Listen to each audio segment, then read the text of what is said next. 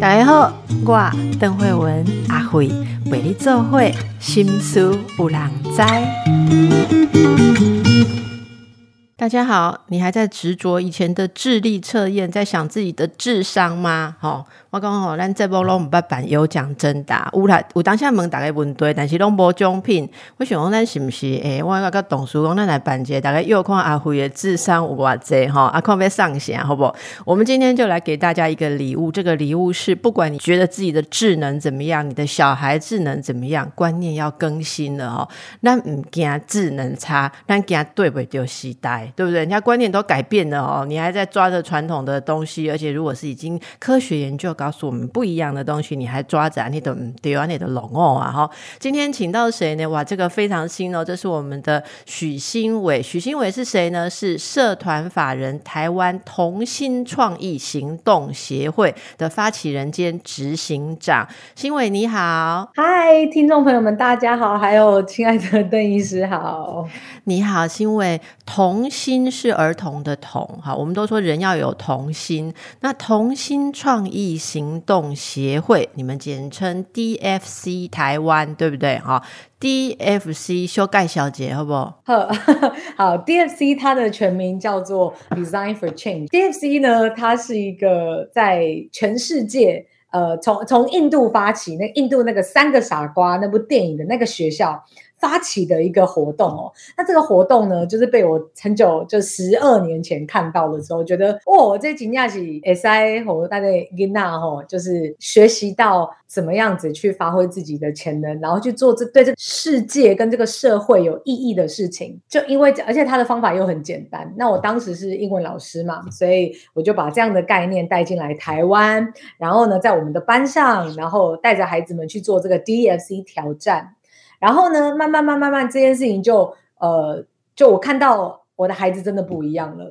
那从此以后，我就离开了学校的教育现场的工作，我开始碟专呆玩。那是因为你在国外学到了这套方法啊，带回来台湾也教这边的孩子。你说看到孩子变得不同，可不可以跟我们分享一两个例子？实际上是会带他们做些什么事？哦，好，这基本上因为当时我虽然是高中老师哦，但我觉得我们带进来的这个 DFC 学习法，这个学习法其实。很适合从国中小甚至国小的孩子，还有幼稚园的孩子都可以开始直接操作。那其实方法很简单，就叫做感受、想象、实践、分享。我们就是让孩子们可以感受身边的问题，然后去想我们可以怎么样子，呃，有什么方法，就看到这些问题之后，有什么方法可以去改变它，然后真的去实践。最后呢，把这整个历程分享出来，就是哦，我怎么做的，然后后来我改变了什么东西，这样子。那其实历年来呢，我们看到在全台湾哦，呃，我们收集了一千三百多个不一样的故事，也就是平均大概一百一年一百多个呃故事，来自于全台湾的孩子，他们怎么样子真的去利用这 DFC 的学习法的四个步骤去改变这些问题哦。那你会看到孩子们小到呃也不算小，就是说范围比较比较呃。从自身开始的这种，就是他们可能改变的问题是学校的厕所很臭，除了抱怨我可以怎么办？那呃，我们学校的走廊常常会因为水管破掉，有很多的漏水。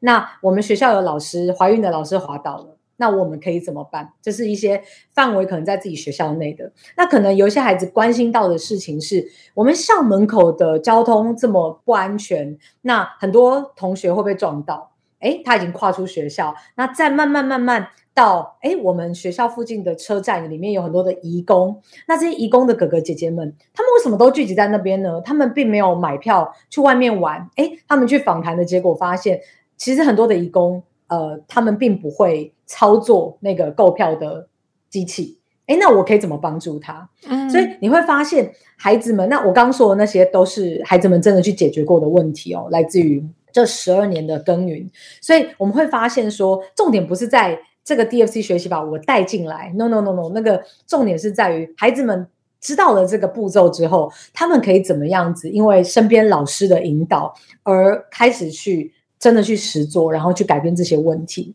对，那台湾的孩子就会像三个傻瓜的那个 学校的孩子一样。哎，就是发挥创意解决问题。那我觉得这真的是很重要，因为你这么一说，我觉得过去几年我有接触过几个，像那个有一些是呃实验班，好像我做节目的时候有跟这个方和国中的实验班的同学合作过，我不知道新伟知不知道。然后他们就是有一个任务之后，用了一套方法，然后你会看到这些国中的孩子们就那样去解决问题。你现在一讲，我突然觉得，哎。对耶，他们做的就有你的这个四个步骤，可是我那时候不知道，我只觉得好 amazing 哦！我觉得说怎么有办法这样子那些孩子哦，所以原来这个是呃一一个可以大家可以去学习，可是我们以前真的没有这样子。长大，我我们以前我我没有被学过，我我很有创意，但是老师都叫我不要乱讲话哈。好，那我们这次今天请到新伟是哦，新伟推荐的一一本书啦哈，我来跟大家介绍一下，我觉得这本书值得一读哈。享誉国际、当代杰出的哈佛心理学家，他也是教育家哦。这位作者叫做呃霍华德加德纳哈，Howard Gardner 啊，他是在四十多年前就已经。提出一种颠覆传统教育思想的概念，叫做多元智能。好，多元智能简称 MI。为什么叫 MI 呢？我今天竟然要在英文老师面前讲英文哈，multiple。Intelligence 后面好像还要加 s，intelligences 好奇怪，intelligence 不是单数吗？那给我加 s 哦，这个等一下来请教一下。他就反驳了传统的 IQ 测验哦，因为传统的 IQ 测验哦，打个公会又啊阿虎爷智商哦，我们勾在使用纸笔测验定终身。哎，呃，纸笔测验，然后智力测验，然后好多好多要写快一点哦。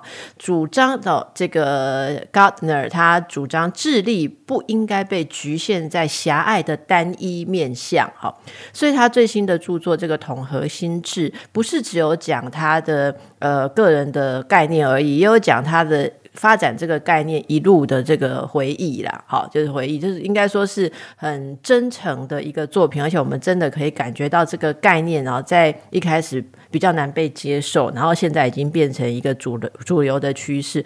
我我个人的粗浅的理解哈，蓝田这种朋友听到这个名词不要吓坏，然后就是因因你知道吗？我我去玩的时候，那个跟大卡车司机好在那个。诶，反正就是 local 的地方在聊天，一共有听咱的节目啦，因为吼。啊，但是你有当现在迄学者专家来吼，头前开头搞他绕解名词吼，我的真痛苦，因为我讲伊都无通听。我讲你那不爱听落去，我们的专家都很会讲，我们讲的都确定就是很有用的知识。讲后来无我气看卖，结果我后唔 通讲你等去都听到 multiple intelligence，讲我们又讲这么奇怪的名词啊。那我自己的了解，我先用一个我自己素人版的了解是说，其实以前认为智能就是你我们怎么 V I Q P I Q 就操作语言智商是 V I Q 嘛，还有操作智商是 P I Q，这是我们以前我我还在做传统的智力测验的时候告诉我们，一个是你操作的能力，一个是你语言逻辑的能力，这两个加起来就是六 Q 不 Q 代级该管别该管。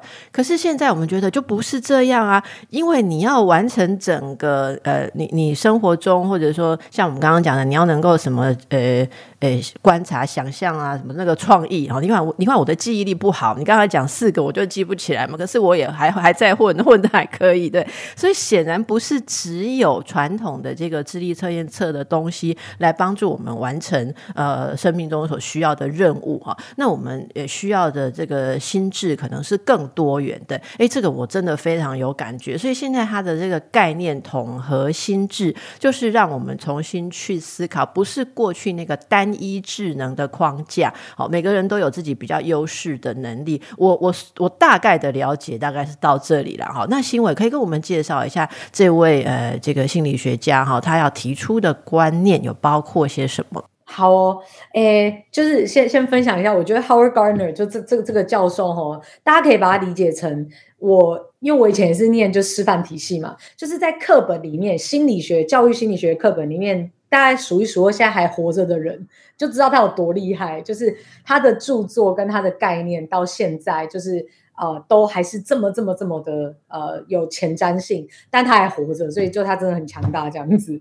那诶，我觉得他的嗯，这个所谓的多元智能论，哈，就是其实在讲的事情有，呃，很像是我们每一个人都有一个星盲图，就是说啊，我有很多很多的能力，对，所以等一下我分享的这个八个他说的这个智多元智能哦，每一个人都有，只是你多还是少而已。那所以大家不要觉得说啊，我好像啊，这个听起来就是我好像很弱或什么的。对，也许我们可能比较弱，但是我们一定都有。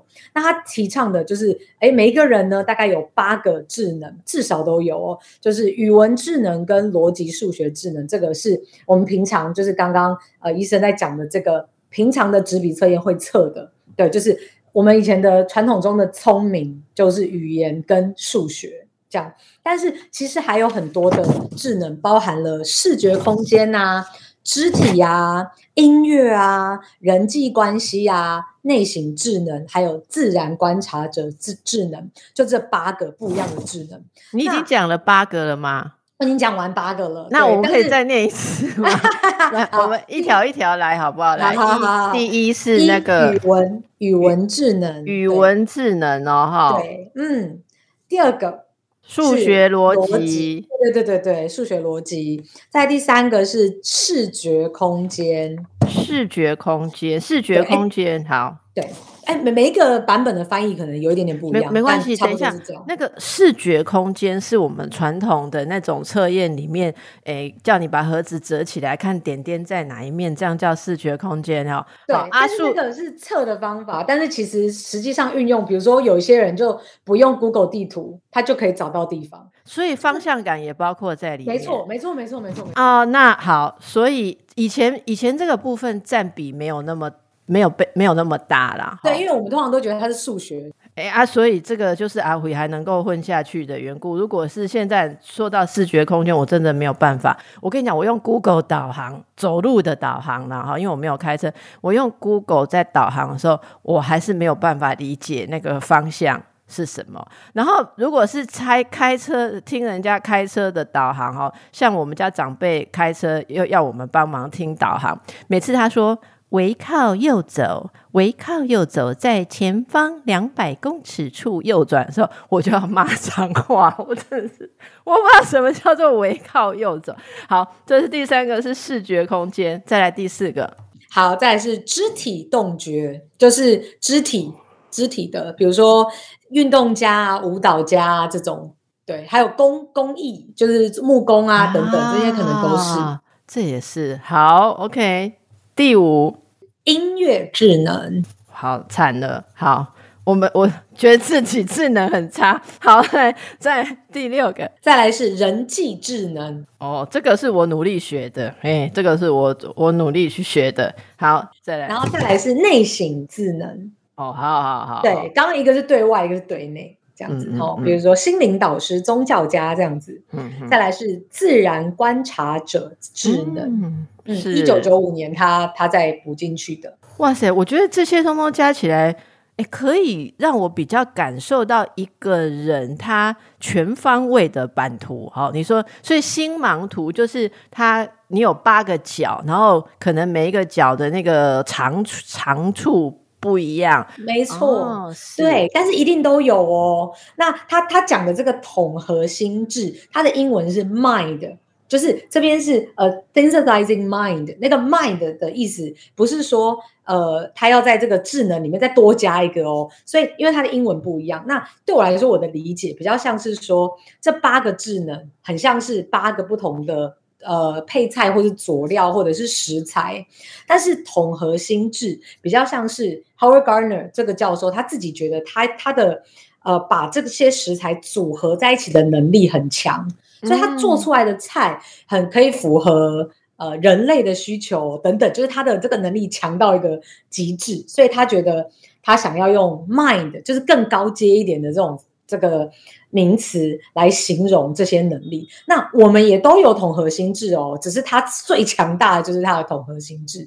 通常是一些比较思想家或是一些理论的推行者，他们可以承先承承古人，然后就是承先启后，然后做一些很原创性的呃开展。对，像这样的人，统合心智就很强。哇，我们等一下再来看更多这有关。我们现在知道了八项嘛，哈，就是它的细节，它到底怎么统合的哦？我们等一下再来看一下。好，刚才哦，我们新伟介绍了这个呃，Gardner 的。八个讲出来的这个八个心盲哈心智的面相啊，我我觉得这个很有趣，很像是呃，我也跟大家介绍过。呃，荣格哈，就是心理学家荣格，因为因为我是一个荣格的心理分析师嘛，所以当然还是讲我们祖师爷的概念最熟悉。他其实提出人的心智运作有各种不同的呃方式，例如说，有的人是比较擅长逻辑思考，有的人却是直觉情感导向啊，这些每个人有不同，他就分分成很多类别。那刚才讲到这八个，我我八个，我真的觉得说，我们不是靠其中一两项，嗯，可以可以发展的好，好像有。些人他。星八个星星，其中有一两个，假设我我们用图像来想，非常的尖，非常的好，但其他的很平，那它整个会是什么状态？这每个人就非常的独特。那有没有人八项他都很平庸？哦，我我讲平庸也不太对，因为统合好像就打破了以前的那种分数要特别强的概念哦。那会不会八项很平均？就是他画起来的星星不尖，是圆的这样？对对对对对对对对对，哇，那是达到了那个曼陀。陀螺同整的状态还是怎样？所以，我们请新维再多跟我们介绍一下。他说这些东西统合起来运作会是什么样的的想法，好不好？哦，好啊。其实，其实我觉得，呃，我很喜欢 Gardner 他提一件事情。他说这些理论哈，就是打破原本的框架。以前都是，哎，你有多聪明啊？叫做 How smart are you？你有多聪明？可是其实现在他想要打破的事情，叫变成你是怎么样的聪明法，就变成 How smart are you？以前是。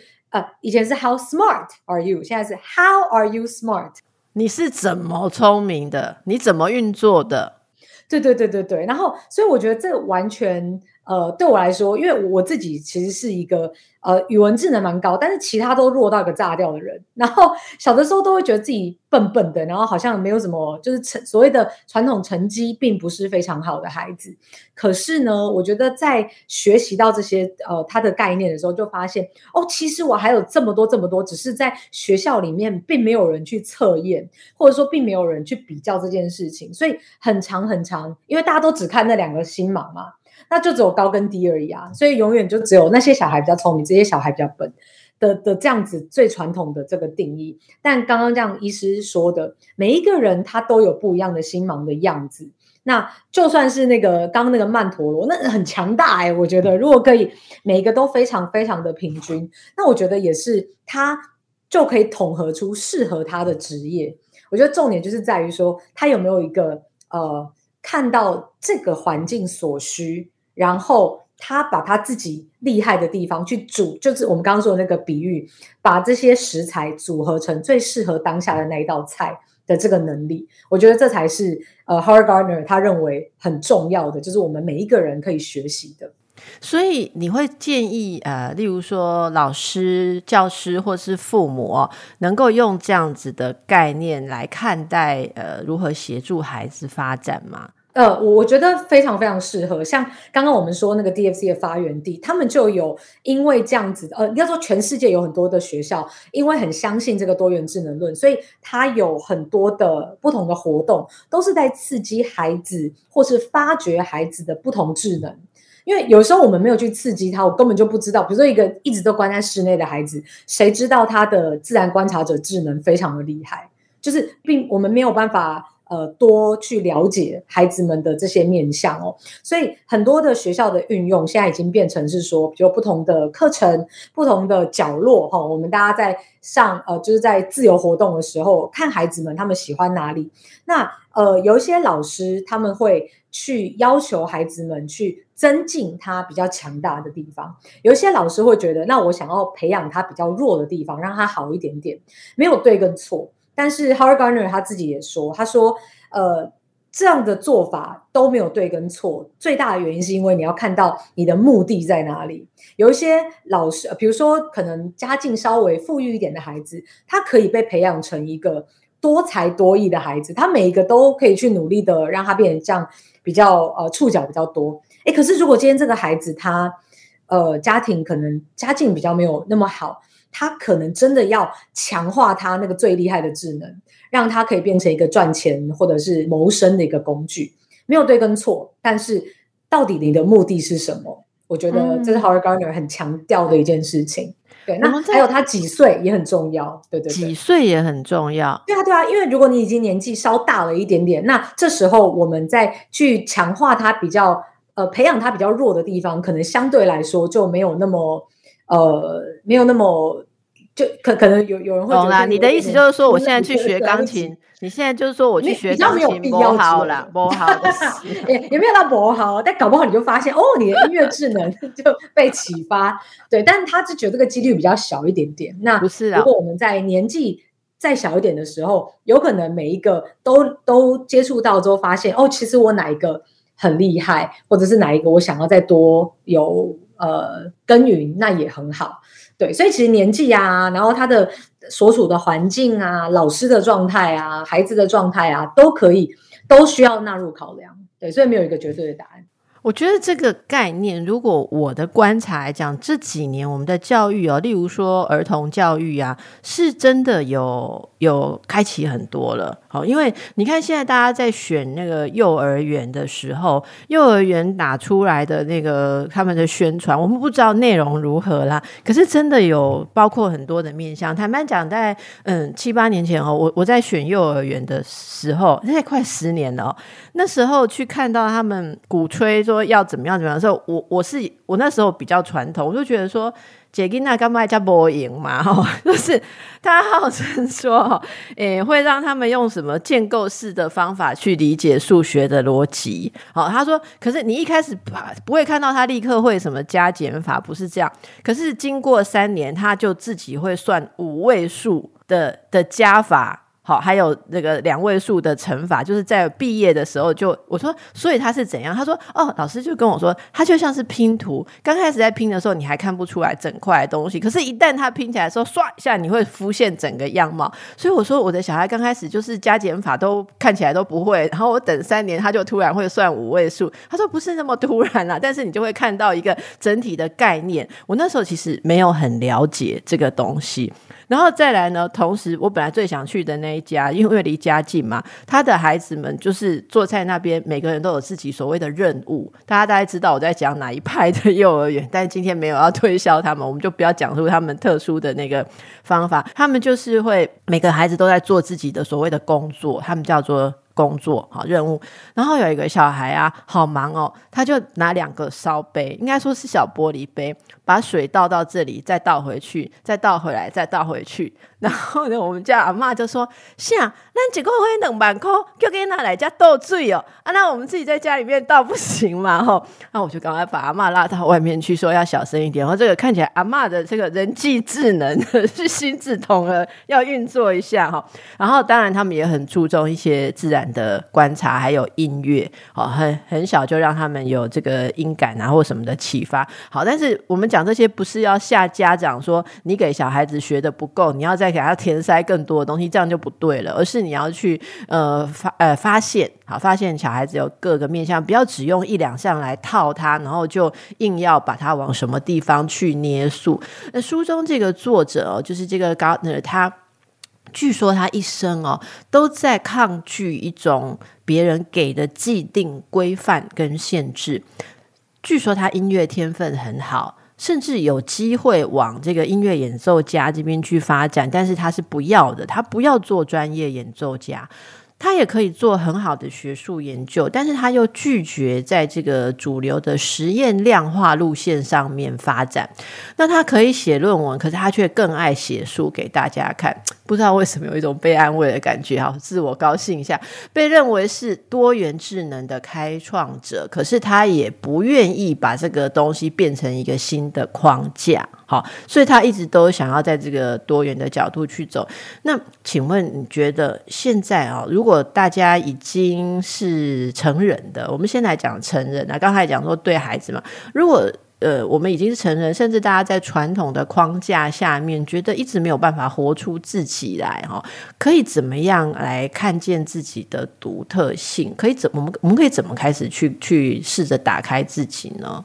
怎么样看到自己的独特性呢？好，我个人会觉得哦，就是在学习的过程当中，嗯，孩子们，这这这是这是在访纲里面我认为比较难的一题，就是呃，看到自己独特性这件事情，我也有跟我老公在两我们两个在那边讲，我说这一题要怎么回答？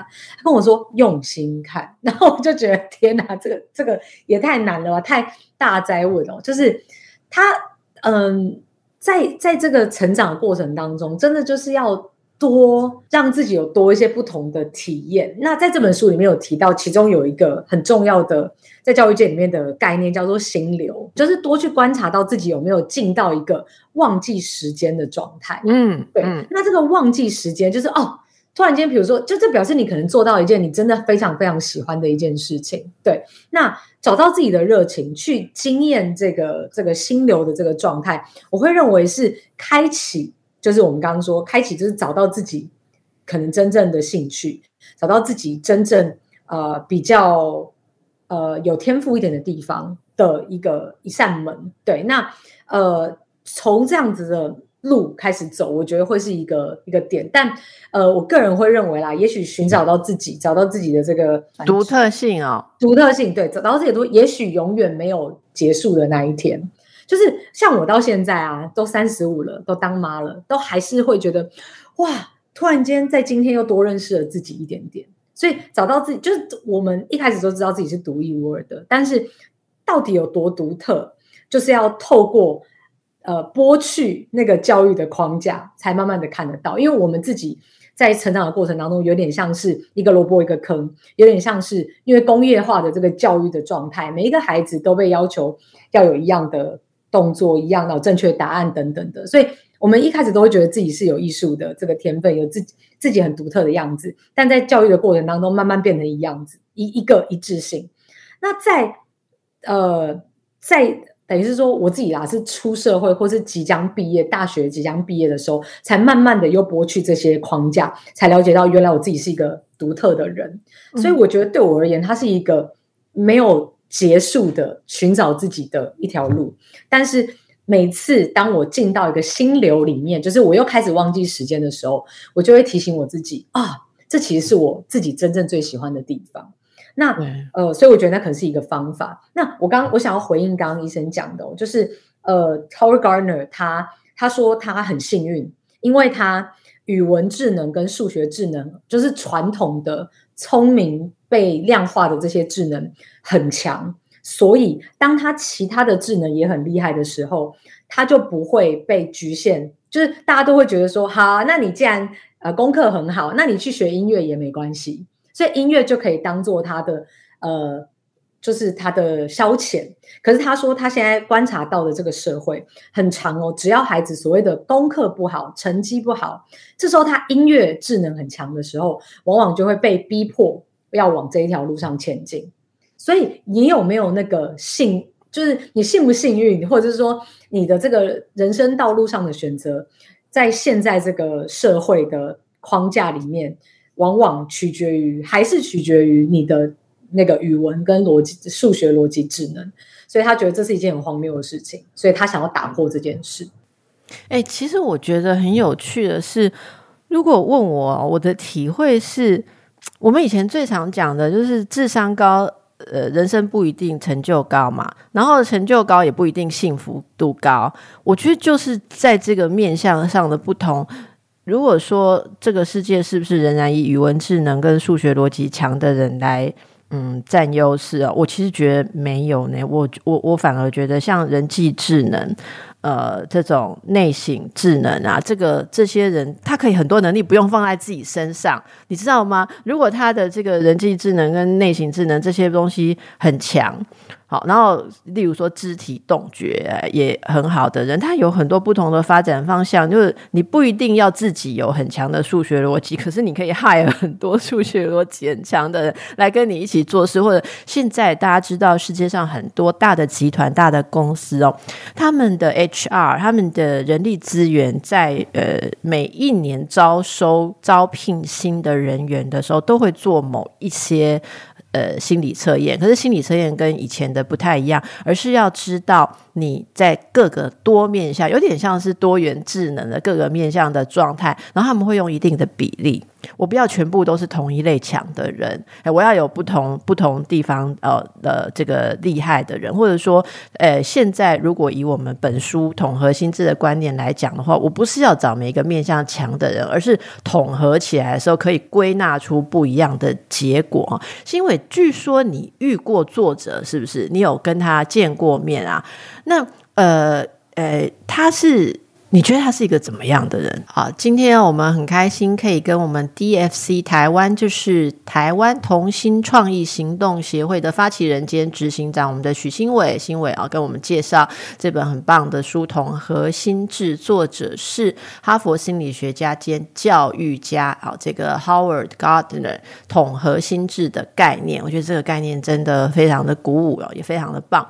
据说新伟，你有。本人有就是有见过作者本人，是不是？是是是，我在二零一二年二月，就十年前的时候，在印度河滨学校，也就是 DFC 的这个发源地，就是呃见到 Howard Gardner。那就像刚刚说的，就是从课本里走出来的人，真是吓死我了，就是 太伟大了。对，然后但是看到他本人之后，就发现，诶，他就是。呃，眼睛有弱视嘛，然后他脸盲，他真的是，然后色盲，所以他其实是完全不记得他有看过你。你明明就刚刚才跟他讲过话，然后他就完全不记得你了。对，那他会很谦虚的，也很呃很真诚的跟你说，我不会记得你的脸，所以我当然就不会跟你刚刚的这个名字 match 起来。对，那当然一直见面，一直见面，他才有可能把你记得哦。但是我就觉得，哦，就是这个这个大师竟然会这么诚恳的跟你分享这件事情。那他的全家人我们都有看到嘛？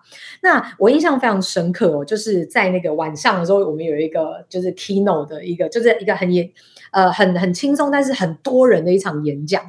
那这场演讲里面呢，我们的 DFC 发起人就是呃三个傻瓜的这个学校的校长 Kitten b e r s e t t i 他就问那个 Howard Gardner 问这个贾德纳博士哦一句话，他说：如果你有全世界的这个。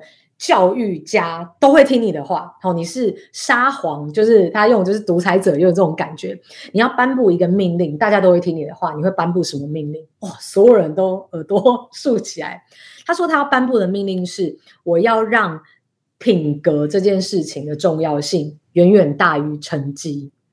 他就是他觉得这是一个非常非常重要的，他希望可以推动的事情，因为。成为一个好的公民，你需要有品格啊，所谓的道德或者是所谓的礼貌，这些都是很容易被忽略的重要的特质。但是大家都只看成绩的时候，他觉得这件事情反而是本末倒置了，所以他要颁发这个这个命令，让大家重视品格，呃，把成绩的重要性大大降低。那那时候听到之后，当然是全场拍拍手啊。那我觉得很棒的是，这十年来我看到的是。Howard Gardner 他的很多现在还在做到现在啊，都还在执行的这些专案里面，都是不断的在去思考人的品格跟人的礼貌啊等等这样子的概念，到底要怎么样培养？那其中有一个他不断提到的是，以前的人啊都会说，只要有两件事情你就会成功，只要是你有智慧，就是有 wit 好，然后他现在就当然强调智慧就变成多元智能，另外一个叫做 grit，叫做恒毅力。你只要很聪明又肯做，你就会成功。但他现在强调的是，你很聪明，你肯做很重要之外，你还要去做对的事，去做对这个世界有意义的事。所以第三个就就是他认为这个品格 ethics 是非常非常重要的，所以他就会多加了这件事情。那对，所以他他不然他他会觉得说，比如说你看那些那个。呃，诈骗集团啊，吼，或者是很多，呃，现在我现在想不到一些案例哦，就是很聪明，也很努力，但是他用在错的地方，他就觉得这样子比较就很可惜，对，所以我想要回应的事情是，他在在他身上，我看到他好努力的让大家看到品格的重要性，然后也在推动怎么样子让这件事情变得不要那么模糊，而是我们可以真的教孩子这件事。是，是因为你在讲这个时候，我想到很多年轻人哦，他们问问说，他们很迷惘，哎，他们不知道什么是对这个世界有用的事。嗯，哦，如果有孩子有用的事，嗯，对，利他的事，利他，那嗯，利他其实也是要有那个值得利，就是说对方也要站在一个品格的基础下，而不是就是说，其实教孩子有时候不容易教啊。你你教利他，可是有时候他所谓利他是被人家剥削，然后。对方其实是拿拿你的付出去做，嗯，没有意义跟没有价值的事情，或者个人的私利，就是你利他，可是他是利己，好，好像事情不能只是这样，而是大家应该在一个集体利他的，呃，哦，truism 的这个各个概念之下嘛，哈，所以你能不能多说一点？如果有一些年轻的孩子哦，他来，嗯，就是想要更加确信自己的方向，这是不是？对的话，哈，他可以怎他可以怎么想？我这个问题也是非常的开放，因为哦，诶，你今天前面讲这个真的是很安慰我哈。我就是很不喜欢造访刚的主持人，我突然觉得我看我看本书会有共鸣哈，因为因为为什么没有造访刚？有时候太造访刚的话。对某些来宾讲很来讲很可惜啦，就是说，呃，来宾讲了上一个主题之后，你我我有时候会觉得说，里面还有啊，我看到那个玉石的光泽，玉的光泽在石头里面，我就想给他凿两凿这样子，对，觉得会挖出什么来。当然，这个也是要看情况，看每个人。我们以后也要做来宾的八重心网评估，让我们要知道怎么聊下去哈。可不可以多跟年轻人讲讲？就是你刚刚说的这些概念上，我想大家都很同意。但是如果回溯到自己十几岁的时候，可能就会觉得说，对啊，我想要做这世界有用的事哈。那嗯，比方说，呃，我。我很想要呃当这个市长，好不好？好，然后我想要把这个这个城市不好的地方改变啊，或者哎，像你看小朋友，你刚刚说到厕所很臭，我我我对这点很有共鸣。你知道我小孩啊，就是说常常在学校水都不喝，回来我就问他说：“你不知道一个人一天要喝这个多少水吗？”哈，哎，对对对，他说：“妈，你知道吗？那个学校的厕所。”我我尽量不要去，好，然后我就在想你刚刚说的要呃感受嘛，那要感受到厕所很臭，想象想象他可以怎么办哈？可是这个他他的他的想象就是说。那 他以后当校长，他不是他以后当校长可以规定学校的厕所都要很干净哦。我说那个很远以后嘛哈，那我说当校长很很好啊，可是你们校长很厉害哦，他们校长不是个普通人哈，有机会请来我们节目访谈一下。我说那个很很很也不是很容易，可是这是不是你能够做或适合做的事？你要怎么去思考哦？然后他也是哦，然后跟老师讨论，老师有引导他们想说。诶，未来诶，想做什么事情可以不用太早决定啊？你可以多方尝试。有一天，他就是问我说：“诶，那呃，我最适合做什么？好是有用的事，好像我关心的是不会只有学校。”或厕所嘛，那会是什么哈？然后他也说，那是不是可以像某某阿姨一样，每天只要在家里面那个帮小孩做便当就好？我说，对，你是一直很羡慕那个同学的便当哈。那那所以这个，我说这是比较小的小孩，可是大一点的小孩，他们就会开始呃。有很多的选择，对不对？现在的年轻人因为社会的观念比较多元，他们也面临的一种选择上的困难，不是。那么单一的告诉你以后做什么就对，那还要自己去选择啊。呃，可不可以请新伟？如果想象有些年轻人的话，你会怎么鼓励他们去摸索？哦，什么？也就是。说，什么是。什么是。对世界有用的事？你怎么看？哦，好。呃，我我我先从比较小的方向开始讲哦，就是说，一般来说，尤其是比如国小生，他们他们当他们问我这个问题的时候，呃，Kate 姐姐就是呃我的名字，我我如果要做这个问题，比如说我感受到这个问题，厕所很臭这个问题，我到底要怎么样子可以知道我不是在被为别人造成困扰？因为有的时候对我来说，我解决的这个问题是我我我我感受到的，可是别人不一定这样想。那怎么办？其实我我认为在 DFC 的这个这个历程里面，很重要的一个叫做访谈。其实很简单，解法很简单，就是多去寻找跟这个议题有关的使用者、使用者的观的观念、user 的观念。那什么叫使用者呢？厕所会去上厕所的人不是只有学生吗？也不是只有我嘛？还有老师，还有呃谁谁谁？哎。会去打扫厕所的人不一定是同学，有的时候有些学校是打扫的清洁清洁的人员。好，这些其他的人对这间厕所是怎么想的呢？年纪小一点的同学，那呃，这是怎么想的呢？那为什么这时候又会又会变成这个样子呢？去深挖一个议题，它背后所有跟这个议题有关的人的人哦，他们的想法，他会了解到原来一个议题或是一件事情的背后是多么的错综复杂，或是又又会是多么的呃，可能牵一发而动全身。其实 DFC 最重要不是让孩子去解决问题，问题的解决它可能只是一个历程。重点是在这个过程当中，你有没有办法看到我们每一个人在这个这个呃问题的面向里面，我们仅仅代表一个角色，而另外一个人的立场，或者说这个事情现在这个问题为什么会这样，并不一定是谁出了错，嗯，而是呃我们可以怎么样子大家一起共好，让这件事情变得更好。那孩子们在这个过程当中，他就可以慢慢的学习到。有些事情不是我在教室里想，他就是这样，就是会有一种办公室政策的感觉。对，不是我想就是这样，而是或者是我认为对的就是对的。哎，光我们有这个 mindset，有这样的想法出现的时候，开始我们的世界里有他人在的时候，我们就可以渐渐的培养出所谓的刚刚这样当当然刚刚那样讲有一点点狭隘，就是所谓的利他的这件事情。但其实利他的最后真的会是利己。我们没有办法做出任何一件事情是完全单独的利他，对，因为你一定自己都会在这件事情里面。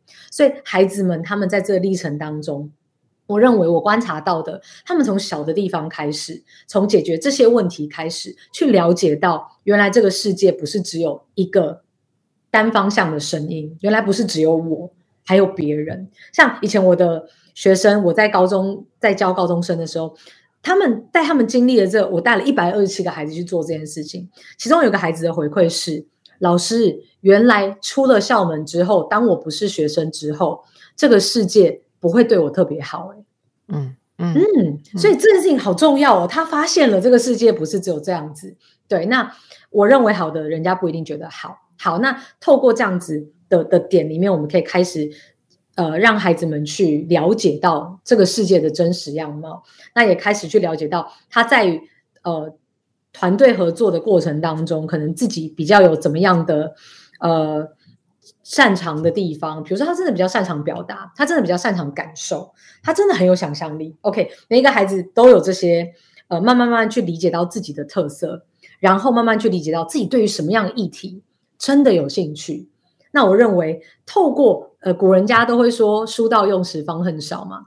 你真的对于某件事情有兴趣，你想要去解决它，或者是想要去更了解的时候，你回过头来才会对于学习更有动机。是，我觉得这个结论真是太棒了。